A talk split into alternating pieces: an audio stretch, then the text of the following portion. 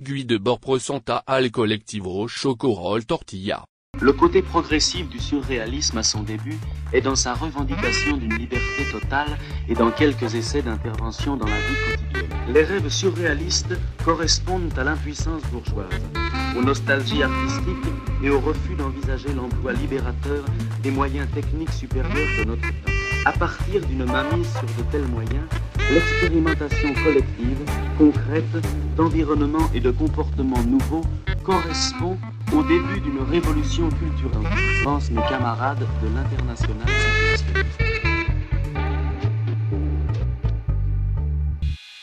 Pensemos lo imposible.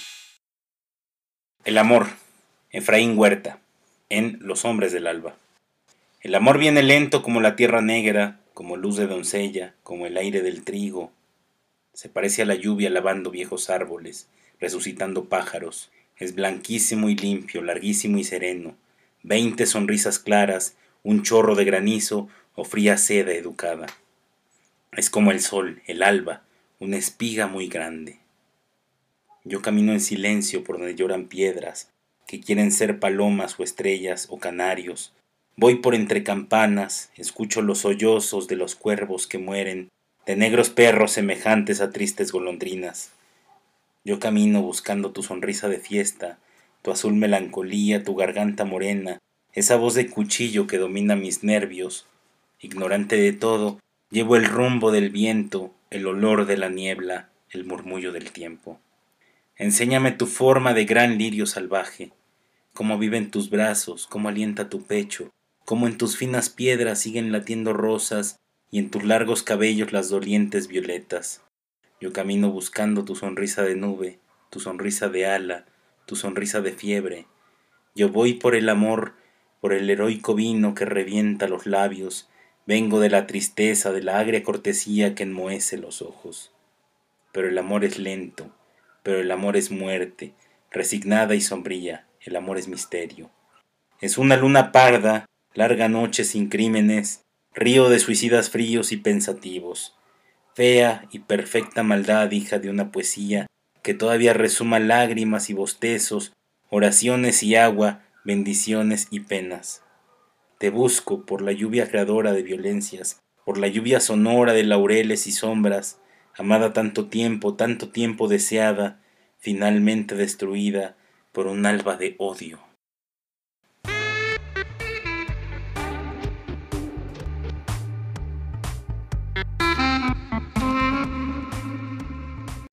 Buenas noches, bienvenidos a este espacio sonoro llamado Pensemos lo Imposible. Me acompañan el Choco Rodo y el Choco Witsi, mis amigos y compañeros. En esta ocasión, este primer episodio se llama La vida propia de ser y tiempo con el doctor Alberto Constante. El episodio tiene una sección llamada Anales Chocorroles, la cual fue presentada por el Choco Rodo.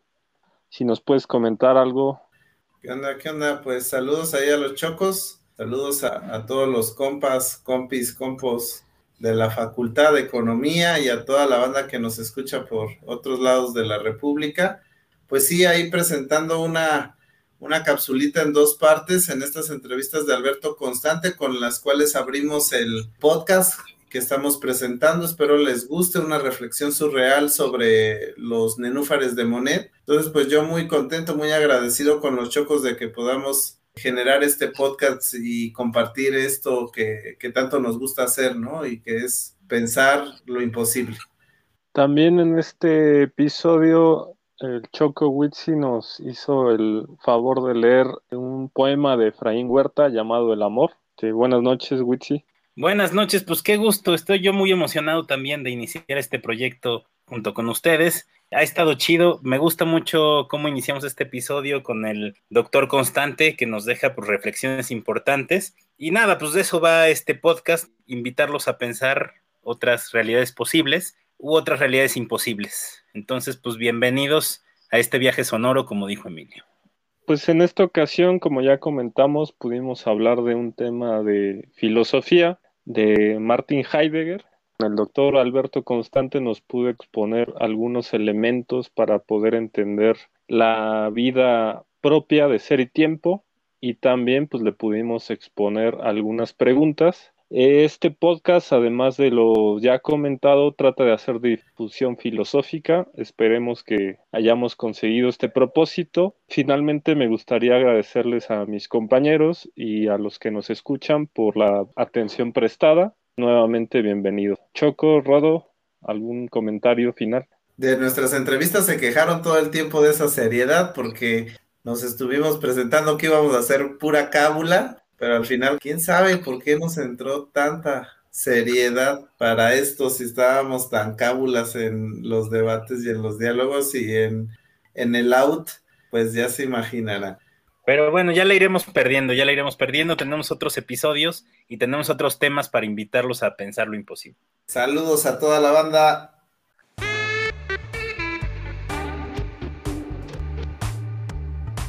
Quisiera empezar contando una anécdota que nace de circunstancias extraordinarias en tiempos excepcionales.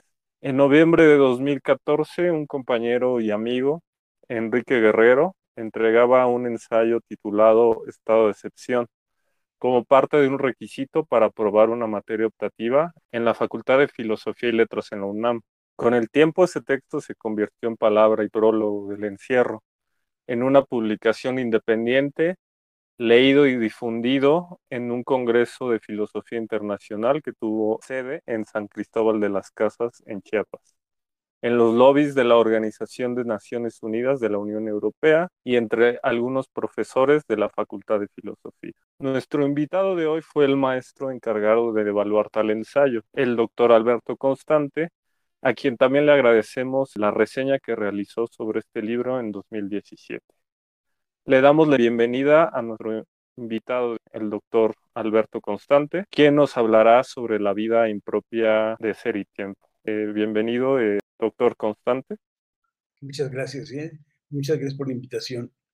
No quiero desaprovechar la oportunidad para agradecer la coincidencia que debo al doctor Constante en mi lectura temprana de autores como Giorgio Agamben y otros pensadores contemporáneos que han escrito en diálogo o influencia de Martin Heidegger. Alberto Constante es doctor en filosofía por la UNAM, además de contar con estudios en la Universidad de Belaterra y en la Universidad de París.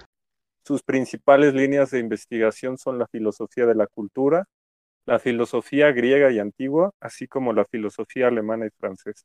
Entre sus publicaciones podemos mencionar El retorno al fundamento del pensar, Martin Heidegger, también imposibles de la filosofía frente a Heidegger y la filosofía, arte, subjetividad, reflexiones en la nube.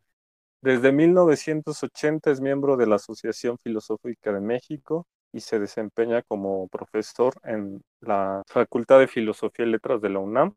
También es director de la revista filosófica digital Reflexiones Marginales. Eh, doctor Constante, usted nos va a hablar sobre la vida impropia y propia de ser y tiempo de Martin Heidegger. Le damos la palabra a continuación. Vale, muchas gracias. Pues primero agradecerles mucho la invitación, sí, este, de veras me honra mucho y sobre todo en el recuerdo de nuestro querido amigo este, Guerrero, ¿no? Eh, que es un chico valiosísimo, inteligente, del cual yo me siento muy halagado de ser, de haber sido las personas que lo conectó con Agamben. Bueno, eh, eh, esta charla yo la quiero hacer un poco sencilla. No es sencillo hablar de Heidegger, ¿no? Pero finalmente me parece que es un tema muy, muy bueno. Yo voy a utilizar, digamos, la vida, los conceptos de vida propia y vida impropia, pero que Gauss, por ejemplo, en la traducción que se hace, la primera traducción que se hizo en México fue en la vida auténtica y la vida inauténtica. ¿sí? Entonces, si podemos irlos utilizando de, manera sinónima. ¿no? ¿Sí? Eh, digamos, lo primero que tenemos que ver en ese tiempo es que Heidegger no utiliza el nombre de hombre. ¿sí? Es decir, el concepto de hombre lo retira porque está cargado absolutamente de historias y hay historias muy difíciles incluso de solucionar porque no hay una definición propiamente del hombre. ¿no?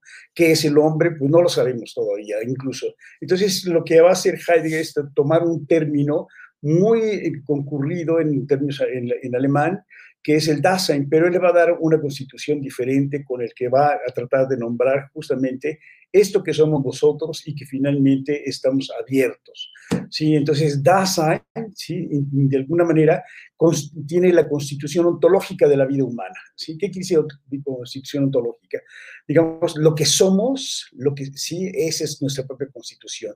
Somos, estamos abiertos a posibilidades nada absolutamente nos define. Lo que vamos haciendo es nuestro propio ser en la existencia. Si no tenemos una esencia como los animales, si un animal es, si un perro es un perro, siempre se da las mismas cosas, una abeja ha hecho durante todos siglos absolutamente lo mismo. Nosotros no, somos seres que sorprendemos, nosotros vamos haciendo nuestra propia existencia y la vamos haciendo de manera cotidiana. Todos los días nos vamos haciendo nosotros, ¿no? No estamos jugando la vida constantemente, diario, en cada momento, en cada existencia en cada punto de decisión. Ahí estamos jugándonos todo, absolutamente todo por el todo. Es un juego de dados, no es un golpe de dados, como decía Malarmé, ¿no?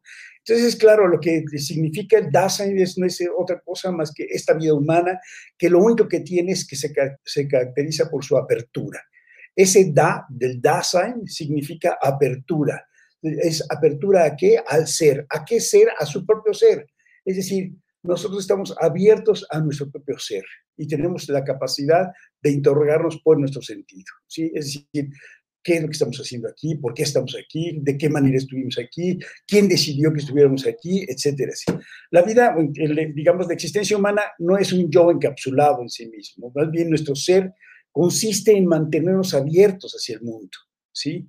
En ese sentido, nos tenemos que relacionar siempre dinámicamente con las cosas, con las personas y con las situaciones que nos salen al paso. Heidegger va a caracterizar a Dasein de la siguiente manera. Es un ente, ¿sí? un ser cuyo análisis constituye nuestra tarea, lo somos y, y, cada vez somos nosotros mismos.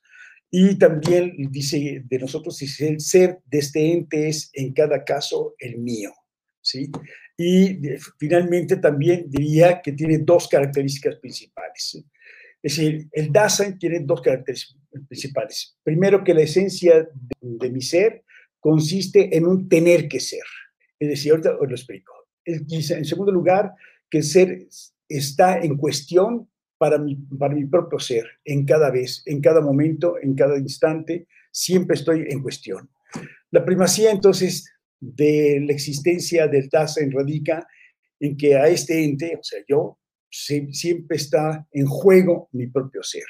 Y que este estar en juego mi propio ser me hace ver que siempre estoy forzado a ser. Yo no escojo el ser, estoy obligado a ser. No hay otra. ¿Qué es lo que voy a hacer? Lo que sea, pero soy. ¿sí? Es decir, no hay un destino, sino que tengo que existir teniendo que ser. ¿sí? Estoy forzado a ser. Esta obligación forzosa de tener que, de tener que ser realiza mi existencia, ¿sí? justamente de dos maneras principales. O bien preocupándome por esa vida, o bien despreocupándome por esa vida. ¿no? En ese sentido, cuando decimos justamente de que lo único que tenemos nosotros es una posibilidad, ¿sí? nuestra existencia es mera posibilidad, no, no tenemos una esencia y entonces por eso simplemente es posibilidad. Aquí soy el responsable yo de mi propia vida, pero puedo también decidir no ser responsable de mi propia vida y alguien vive mi vida entonces, ¿no? Entonces, en la posibilidad es justamente donde yo voy a tener la, posibilidad, valga la redundancia, de poder estar jugándome mi propia existencia, ¿no? Por otro lado, también podemos decir que esta afirmación rotunda de que el Dasein no tiene una esencia hace justamente que perdamos sin nosotros por primera vez en, la historia el hecho de que nosotros teníamos, de que siempre partíamos de una esencia dada. De una u otra manera teníamos una esencia y esta esencia estaba dada por Dios, por la idea, por el espíritu, por la razón, por lo que ustedes quieran, ¿no? Aquí no, con Heidegger justamente lo que se rompe es esta idea de tener una esencia. La esencia solamente, es decir, la esencia, lo que hace ser a lo que es, a lo que a las cosas lo que son, esa sería la esencia, ¿no? O por ejemplo, me, explico, un animal tiene su esencia, un perro tiene su esencia de perreidad, y eso es lo que lo hace ser perro y no otra cosa. Y eso siempre va a estar cumpliéndolo, ¿sí? Es decir, por eso tenemos sí, género próximo, diferencia específica, su diferencia específica sería la raza, pero el, el, género próximo sería el ser perro, ¿no? Bueno, esto lo que hace es que todas las cosas tengan su propio ser y no cambian. Nosotros no tenemos una esencia, porque no partimos de la existencia de Dios ni nada, eso no es un tema filosófico, ¿sí? Este, tampoco tenemos un telos de la vida humana, o sea, un fin de la vida humana, sino que siempre estamos escogiéndonos y en cada caso escojo yo por mi propio ser, de una o de otra manera. Entonces, en ese sentido, diríamos que lo que yo puedo hacer es que yo puedo existir, existir decíamos, en el modo de que la propiedad o de la impropiedad, de cuidar de mi propio ser o de no cuidar mi propio ser. Es decir, son dos modos fundamentales en los que se articula justamente mi propia existencia. Esto se divide, por ejemplo, es lo que va a hacer que se divida el ser y tiempo, el libro. En la primera sección ofrece lo que se llama una hermenéutica de la cotidianidad. Esto es un análisis de los modos de ser impropio de la vida cotidiana. ¿Cuáles son esos modos impropios de la vida cotidiana? Que ahorita vamos a entrar a ellos, ¿sí? Que son justamente las habladurías, el afán de novedades, la ambigüedad, ¿sí? Esos serían los tres eh, básicos. Y la segunda, la segunda parte sería una hermenéutica de la responsabilidad, que es donde se exponen justamente los modos de ser propios, ¿sí? A través de los cuales el Dasein toma conciencia de su dispersión en la impropiedad, ¿no? Es decir, el Dasein solamente puede descubrir su, impropiedad, su propiedad en la impropiedad. Es decir, condición sine qua non para poder vivir juntos en la cotidianidad es la impropiedad. ¿sí? Es decir, no tiene un lado negativo, ¿no? Pero nos dispersa, nos hace perder nuestro propio ser, nos hace perder nuestra responsabilidad frente al mundo. Entonces, de alguna manera diríamos que eh, cuando vivimos una, una vida propia, así, al asumir nuestra existencia propia, la asumimos por medio de fenómenos como la angustia, la muerte, la conciencia, la resolución y la decisión. En la existencia cotidiana, el Dasein queda sometido a formas de comportamiento e interpretación que se establece del uno, ¿sí? Es decir, ¿quién establece ese mundo cotidiano? Uno, se dice, dice Heidegger, el Das Man, ¿sí? El Das Man, el uno, es, como lo decimos aquí en, México, ¿no? Es el ninguneo, es el ninguno. ¿Quién es ese fulano? Ninguno, ¿no? Es, no existe. Es decir, de alguna manera, siempre el, el, el, el Das Man está, incluso en nuestro lenguaje, ¿no? Esto no se debe de hacer, esto no se constituye de esa manera, esto, por ejemplo, no sé, yo recuerdo, por ejemplo, cuando yo estaba en la, en, la, en la cama, ¿no? Y entonces mi mamá me llegaba y me decía, esto no se hace, ¿no? O no sé, alguna majadería que yo decía y entonces de pronto decía, esto no se debe de hacer, no se debe de decir. Ese C, que, esa partícula era brutal, ¿no? porque al final de cuentas no era mi mamá la que estaba diciendo que no se debía de hacer, sino un sé impersonal, un sé que no decía nada, un sé que venía de fuera, que me aplastaba, ¿no?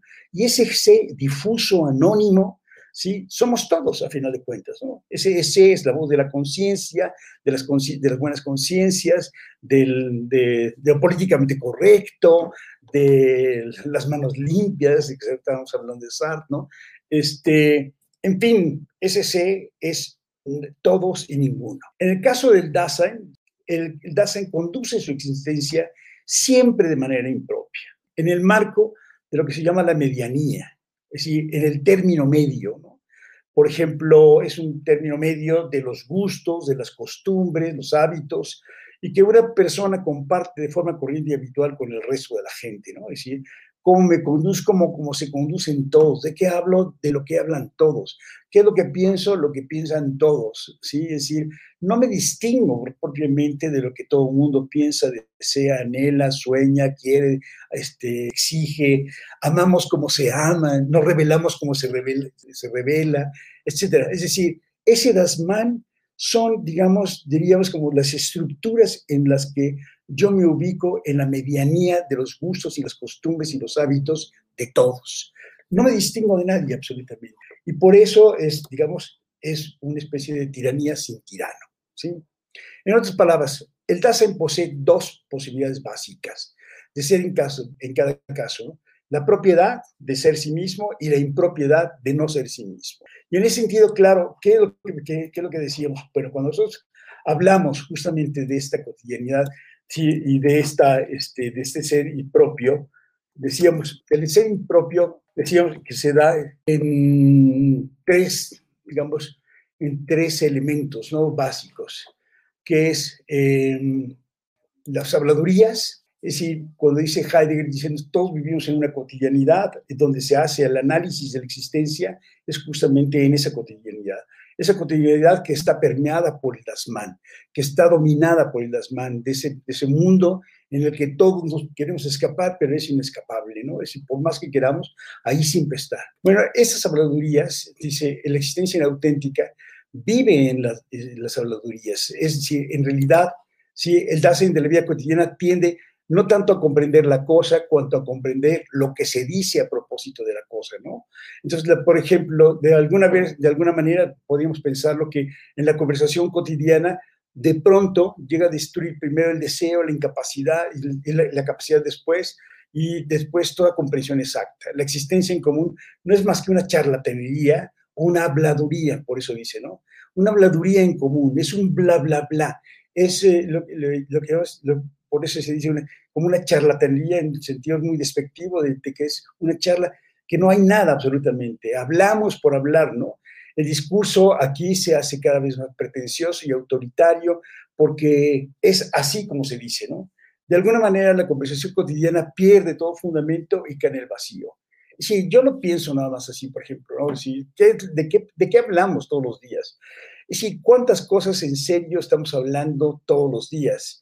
Si de veras hablamos algo muy profundo, será, no sé, ocasionalmente, pero todos los días hablamos de mil cosas a nivel muy superficial, ¿sí? En un nivel absolutamente de un bla, bla, bla, que no tiene ningún fundamento. Después está la segunda, la segunda cosa que también marca la vida impropia, que es que eso de lo que estamos hablando suele adquirir la autoridad de es así porque así se dice. Él habla entonces más que apertura del mundo y los entes, ese razón y encubrimiento, ¿no? Todos estamos inmersos en las habladurías y cuando comenzamos un genuino comprender, interpretar y comunicar, es solo en ella, a través de ella y contra ella. Se desarrolla entonces en, una, en, en el Dasein se desarrolla una curiosidad superficial que le hace saltar sin parar de una apariencia a otra se busca lo nuevo no para comprenderlo, sino para distraerse. Por eso se llama curiosidad. Se quiere lo nuevo por lo nuevo, porque se quiere, por sobre, todo, por colmar el vacío de las conquistas logradas con nuevas adquisiciones, más y más superficiales a medida que son más numerosas.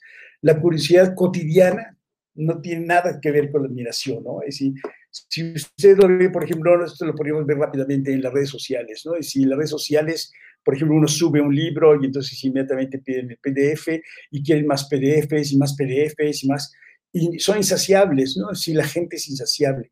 Y es muy curioso porque finalmente yo me quedo pensando, digo, de veras, ¿cuántos libros pueden leer la gente? ¿Puede leer cuántos libros al año? ¿10, 20, 50, 100?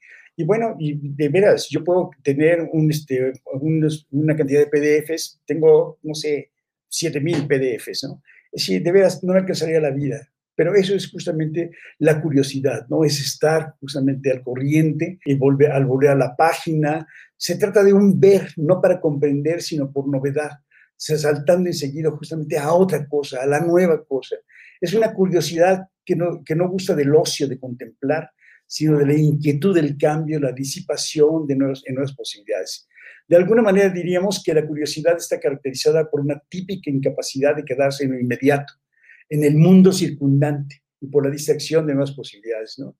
Estas nuevas posibilidades fundan un tercer carácter esencial de este fenómeno que se llama, justo el que le llama Heidegger, la carencia de morada. ¿no? Es decir, la curiosidad se halla en todas partes y en ninguna.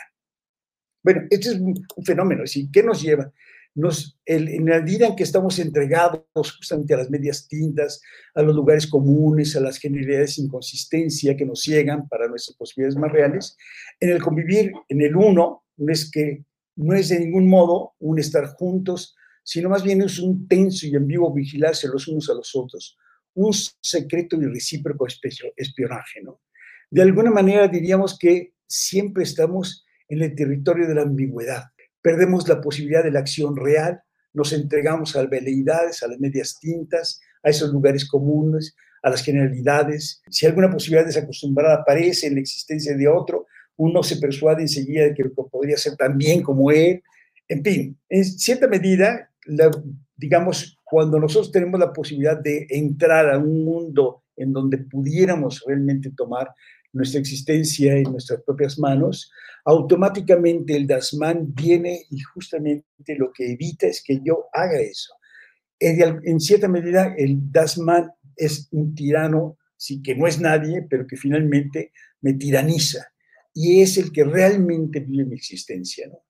Por eso se habla de la vida inauténtica. ¿Cómo vivo yo inauténticamente o impropiamente? No vivo realmente mi propia existencia porque alguien está decidiendo.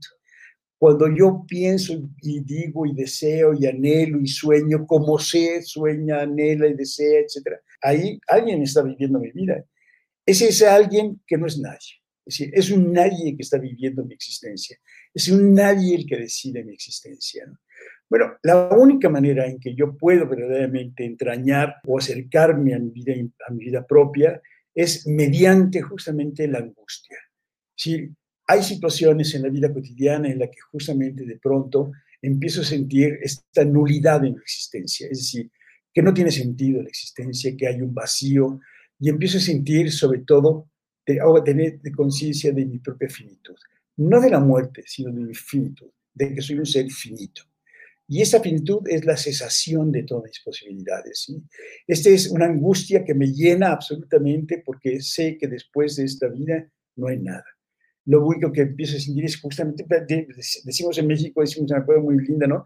Es que sentimos que se nos, se nos movió el, tapete, ¿no? Se nos movió el piso. Eso es justamente ¿no? entrar a la angustia de no sentir ningún asidero, desfundamiento del mundo. Si no tiene fundamento, no tiene un suelo, sino de pronto nos sentimos en serio que somos seres finitos, encontramos con el ser finito. Y este ser finito es lo que me lleva justamente, esa angustia que me lleva a mi finitud, es lo que me revela que soy un ser exclusivamente de posibilidades. Eso es lo que daría mi propia existencia. En la medida en que yo realmente tomo o me doy cuenta de que tengo, soy un ser finito, todo el mundo, todo lo que está alrededor del mundo, todo lo que me rodea, adquiere otra dimensión si, si lo, pensamos un poco, ¿no? Lo, voy a decir un poco trivialmente. ¿Qué es lo que estamos haciendo nosotros siempre? Asegurando nuestra existencia, ¿no? Es decir, lo, lo, aseguramos en muchas, en muchas formas. Lo aseguramos comprando una pluma, es mi pluma, mi computadora, mis libros, mis cosas. Y eso son como, digamos, como lo diría Marx, ¿no? la pequeña burguesía, sí, en ascenso, ¿no? Comprando sus cosas, sus pequeñas seguridades para sentirse un poco poderoso, un poco estar frente al mundo. Pero cuando estamos en la vida propia, nos damos cuenta de que eso no tiene nada, no, tiene, no se asegura nada, ¿no? Otra, otra forma de la vida impropia es eso, por ejemplo, no sé cómo estamos asegurados. Estamos asegurados contra, ¿sí? contra terceros, si tenemos un coche, es un seguro del coche, tenemos un seguro con una casa, etc. En la medida en que vamos nosotros comprando cosas y asegurando, teniendo nuestras pequeñas seguridades, sí, estas seguridades tienen que asegurarse para no quedarnos sin nada, ¿no? Y eso se va volviendo un juego brutalmente perverso y como decía, por ejemplo, si el de Lazarato es la vida del hombre endeudado, ¿no? Si esa vida del hombre endeudado es la vida del sé, la vida impropia, es decir, estamos hasta acá absolutamente, ¿no? Bueno, la vida propia lo que nos hace es como un, si tuviéramos una especie de termómetro, un termómetro de nuestra existencia y que nos hace ver que literalmente las cosas realmente tienen sentido en la medida en que son útiles, útiles para mi propia existencia. Bueno, pues espero que les haya gustado. Sí, este, muy breve, muy breve, pero bueno, sí, intenté hacerlo de la mejor manera.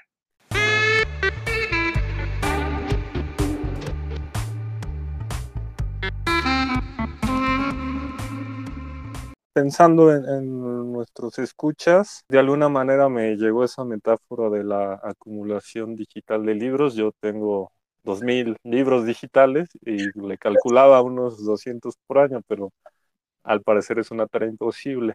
Digamos, eh, hablando un poco de, los libros, en este caso Ser y Tiempo, que ya va a cumplir 100 años de su publicación y que, digamos, una traducción o la primera traducción se editó en México en 1951 y que usted mencionó anteriormente el uso de neologismos, pero también, digamos, esta traducción de Gauss lleva una especie de contrasentido o de arcaísmos. Usted también menciona en su libro Imposibles de Heidegger eh, la imposibilidad de traducir en el pensamiento incluso alemán ciertos términos, eh, como giro, viraje, perdón, suceso, esencia, y usted nos acaba de exponer el, el Dasein, o sea, mi pregunta más que pregunta sería una guía de cómo entrarle a Ser y Tiempo. Eh, ahorita hay disponible digitalmente pues la de traducción de Trota y, una edición chilena, me parece, que son un poco más críticas.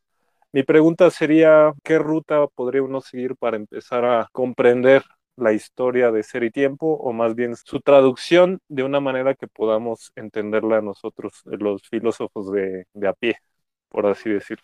incluso plantearla más amplia, ¿no? O sea, sí cómo entrarle a Ser y Tiempo, pero también cómo entrarle a Heidegger, ¿no? Desde la banqueta. Sí, está, duro, ¿eh?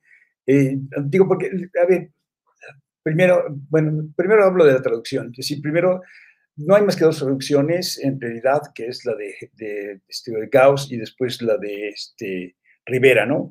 La de Rivera fue, ahí lo narro todo el, el, el discursus este que pasó, que trató de publicarlo en México y entonces este, la traducción vamos, fue toda una parafernalia porque incluso llegó a, tener una carta de Heidegger diciendo que sí convenía que hubiera una segunda, una segunda traducción, que era mucho mejor, etc.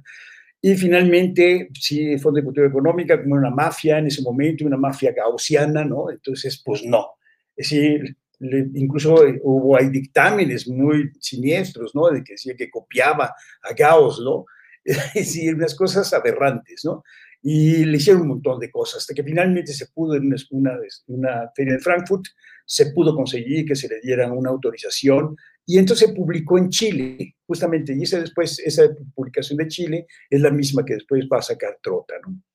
Pero fue todo un problema, fueron 20, cerca de 25 años en los que tuvimos nosotros que leerlo, sí, leer, estar leyendo justamente a Gauss, con una serie de, de este, ¿cómo se llama?, arcaísmos. Ahora, quiero ser muy, muy honesto, es decir, la traducción de Gauss es magnífica, pero obedece a una época, ¿sí? Es decir, uno no puede olvidar que las traducciones hacen guiños a las épocas. ¿Me explico? Y entonces por eso se vuelven a hacer traducciones de lo mismo, porque cambia la perspectiva, cambia el modo de ver y el modo incluso de traducir, el modo de rescatar los conceptos. Entonces hay que volver otra vez a hacer traducciones o se plano uno se pone a leer en el idioma, ¿no? Es decir, vamos, por eso es que eh, yo diría que lo primero que uno tiene que aprender es el alemán, ¿no? porque si no estamos así siempre supeditados a esos guiños o esos guiños o estas rémoras que tiene uno cargadas, por ejemplo, Gauss era, era pues conocía mucho el existencialismo y no solamente eso, sino además él pues era husserliano, ¿no? Es él, conocía muy bien a Husserl. Entonces tiene, va cargando los dados, ¿no? Es decir, eh, incluso acusa a Heidegger de ser el último tomista, ¿no? qué horror, ¿no? Es decir, y, vamos, que Gauss era brillantísimo, es uno de los grandes transerrados que hizo grandes beneficios a México, ¿no? Pero, pues bueno, el mundo es este, ¿no? Es decir, hay necesidad de hacer cambios absolutamente, ¿no? Este, de, de hacer cambios y de reelaborar los conceptos. Ahora, ¿cómo, cómo, cómo acercarnos a Heidegger? Heidegger, por ejemplo, este libro de 1927, Ser y Tiempo, es un borrador, digamos que es, es el primer borrador que escribió Heidegger y que lo publicaron ¿sí? en, una, en una revista, y es así como quedó. Y ya después de eso, pues ya justamente pues se quedó como borrador, ¿no? Entonces son apuntes en realidad, ¿no? Sí, si lo vemos así, son meros apuntes. Y por eso tiene una enorme complejidad, ¿sí? Una enorme complejidad porque no está desenvuelto ni está desarrollado. Entonces, todos los primeros nueve parágrafos son una complejidad brutal, porque tienen muchos supuestos, muchos supuestos que uno, que el que los ha leído, que tiene una carrera filosófica, pues puede ir trabajándolos, un poco, digamos, deshaciéndolos, ¿no? Y explicándolos. Ahora, hay un, vamos, yo sí ¿sí? Digo, yo sé que no debería decir esto, pero me, me importa un bledo, ¿no? Este, la verdad es que mucha gente dice, no, uno debe entrar al texto. No, pues no es cierto. Uno entra al texto y se pone a llorar, ¿no? Porque no entiende nada. Eh, yo me acuerdo que yo, este, cuando la primera vez que entré a la facultad, me dieron ser y tiempo y entonces yo lloraba porque yo decía, llegué a mi punto de estupidez, ¿no? Porque no entendía nada, ¿sí? No nada. Entonces me salí cinco años de la facultad porque dije, no, mi principio de Peter, ¿sí? De veras, ya, mi límite mental llegó hasta aquí porque leía en español y lloraba y yo decía, no es cierto, no entiendo nada, ¿en qué está escrito? Bueno, después regreso y claro, me doy cuenta de que sí, necesita uno a gente que ha leído esto. Entonces hay una traducción, yo siempre la recomiendo, es una traducción muy vieja, pero me sigue pareciendo la mejor de todas, que es la de este, Alphonse Valens, que se llama Introducción a Heidegger. Y esa introducción a Heidegger está en la editorial de Puebla, de, la Universidad de Puebla, de, cátedra, lo sacó. Ahora, hay otro, otro, otros dos textos también buenísimos, que, es, que eh, lo van a uno llevando de la mano, y es una ayuda de lectura, una memoria de, lectura, ¿no? Que es este, de Escudero, y que salió en, ay, no recuerdo bien, sí, este, salió en Herder, sí, sí, este es, de veras, nos va acompañando, nos va llevando, son dos tomos, ¿sí? Va línea por línea, literalmente, ¿eh? ¿sí?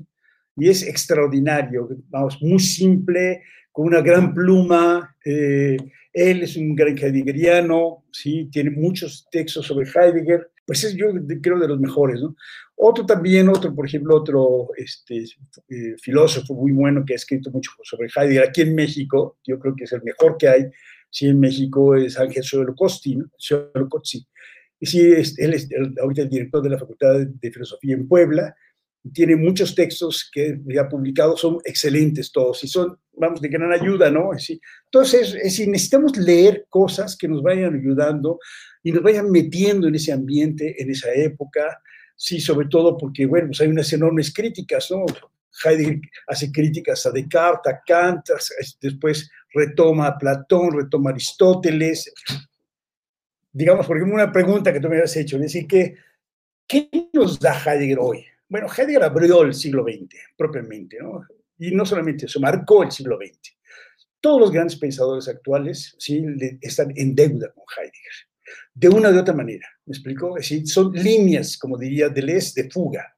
¿sí? Deleuze, por ejemplo, que detesta absolutamente a Heidegger, tiene montones de cosas la palabra, el, acontecimiento, la diferencia, es decir, este, digamos lo que está hablando como la territorialización, son conceptos heideggerianos, ¿no? ¿Sí? Foucault mismo, ¿no? Cuando está hablando de las épocas, las rupturas, la desmontaje de los sujetos, claro, ¿quién es? Pues es Heidegger, ¿sí? Y como él podría decir de otros muchos, Agamben, sí, Espósito, Lazarato, es decir, toda la filosofía de hoy, de hoy, del 2021, ¿sí?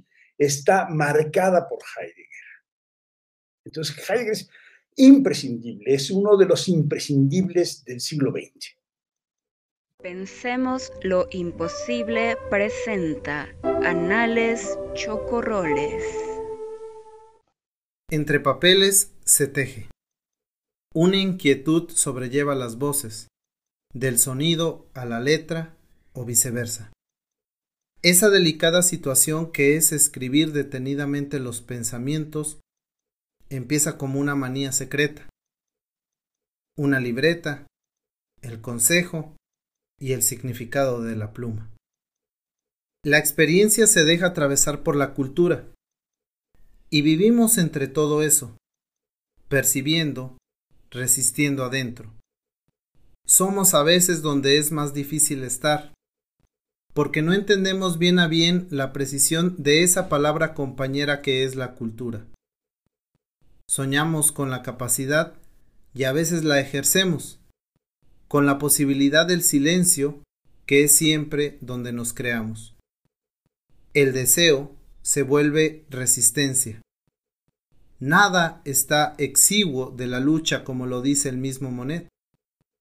Todos esos libros que nos rodean son un universo posible. Ese rincón que nos alimenta el espíritu haciéndolo de suave piedra. Entre nuestro insistente deseo ha pasado el tiempo. Ahora su paso nos ha hecho imposibles. Nuestra definición de arte está dada por la vida. Comprender el acontecimiento del tiempo en la vida es algo difícil. Y por eso hace necesario al arte.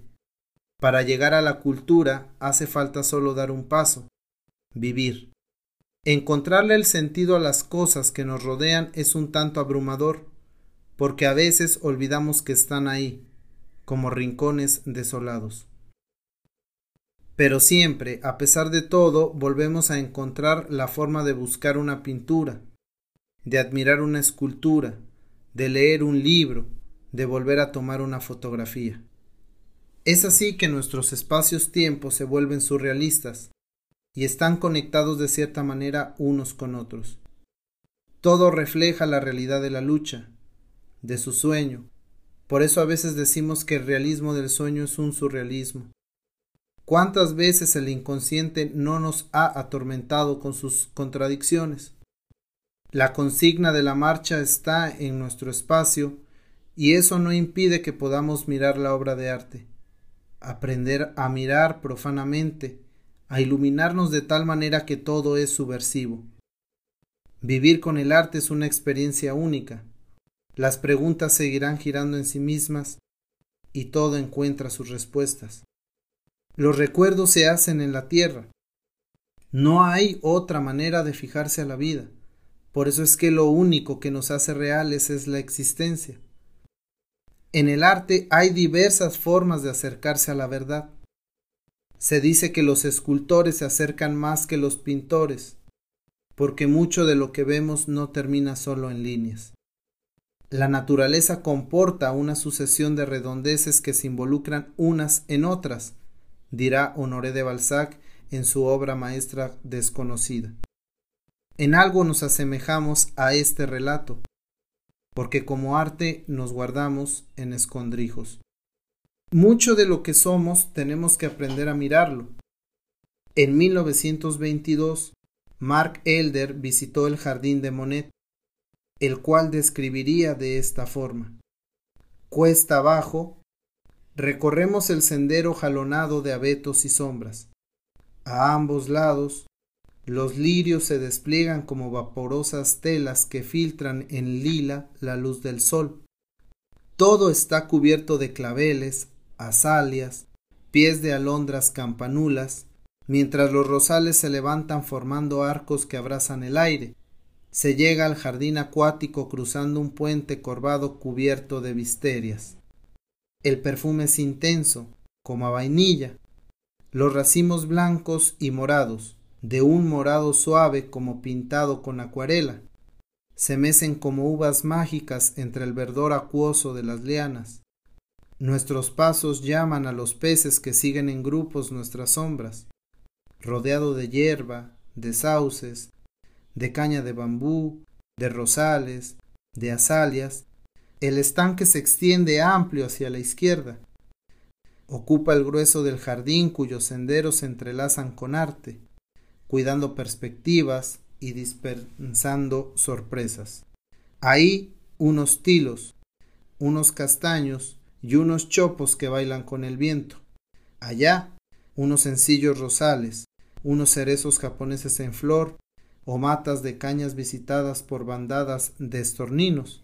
Sobre el agua los nenúfares se despliegan como pavos reales.